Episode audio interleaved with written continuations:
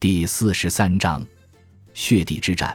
血地之战不仅损害了安条克公国的战斗能力，导致拉丁东方世界的诸王公之间进行了重新洗牌，还强烈打击了法兰克人不可一世的自信。自从上个世纪完成君士坦丁堡到耶路撒冷城墙前的长征后，这种狂妄自大就一直在滋长。鉴于第一次十字军东征期间和之后的每一次成功都被解释为上帝对拉丁人和他们的英勇事迹进行明白无误的支持的迹象，现在十字军战士写给他们地中海另一边的战友的信中，慢慢体现出一种自我怀疑的语气。他们开始质疑自己本身的道德行为：是饕餮酗酒、淫乱猖獗，还是十字军定居者喜欢在妓院里寻欢作乐？使上帝感到气恼，这很难说得清。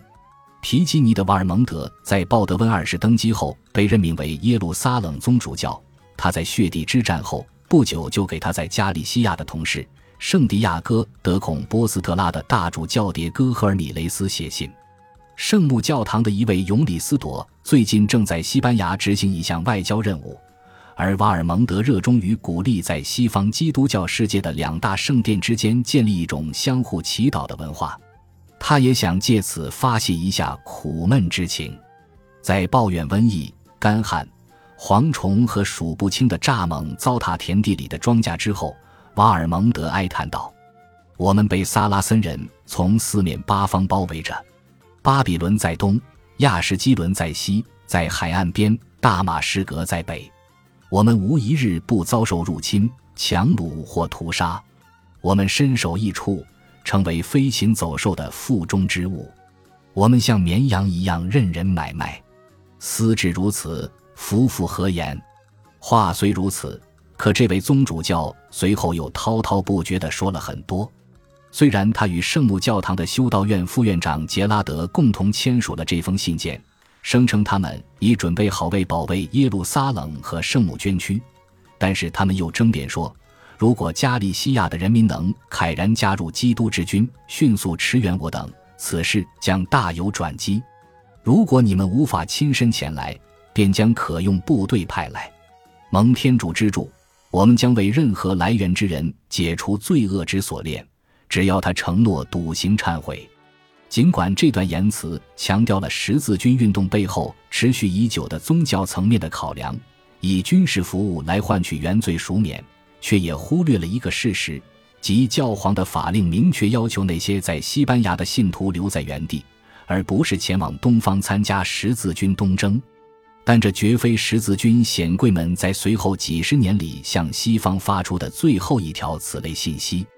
十字军国家的福祉和生存，在很大程度上取决于遥远的盟友们对这些呼吁的重视程度。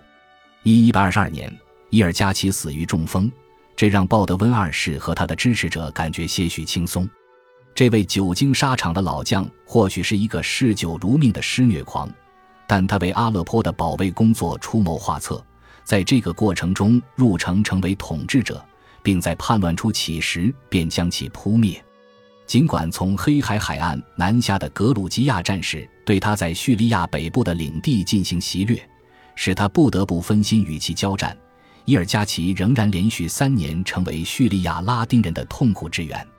他如同一条啮人之虫，一有可乘之机便暴起伤人。提尔的威廉抱怨道：“他的死意味着法兰克人征服阿勒颇的野心可以再次复活。”然而。伊尔加奇生前的成功在他身后依然继续。就在他死后的数月内，拉丁人两次遭遇羞辱，一败涂地。一二年九月十三日，埃德萨伯爵若斯兰被伊尔加奇的一个侄子兼前任副帅巴拉克活捉。后者是一位伟大而强有力的君主，在其叔父死后崛起，填补了权力真空。若斯兰在自己的领地中了敌人埋伏。被缝在一张骆驼皮中，送往哈普特要塞中关押，尊严尽失。不久之后，更严重的打击接踵而来。六个多月后，一二三年四月，鲍德温二世在萨莱诺的罗杰与血地之战中丧生后，成为安条克公国的摄政，也沦为阶下囚。他和若斯兰被关在同一个监狱。巴拉克随后引军前往阿勒颇。接替了已故叔叔的位置，成为这座城市的主人。鲍德温二世被监禁了一年多的时间，直到巴拉克于1124年5月亡故，在组织围攻一个自己麾下反叛的埃米尔时肩膀中了一箭后才被释放。阿勒颇的统治权被传给了伊尔加奇的儿子蒂穆尔塔什。根据伊本阿希尔的记载，这是一个热爱平静安逸生活的人。蒂穆尔塔什更愿意作为一个缺席领主，从自己的世袭领地马尔丁遥控管理阿勒颇。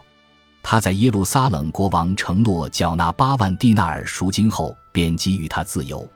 鲍德温二世自由的离开后，便撕毁这一协议，并开始计划进攻释放他的这个人。夺取阿勒颇的最后机会，再向他招手。鲍德温二世试图充分利用这个机会。感谢您的收听，喜欢别忘了订阅加关注，主页有更多精彩内容。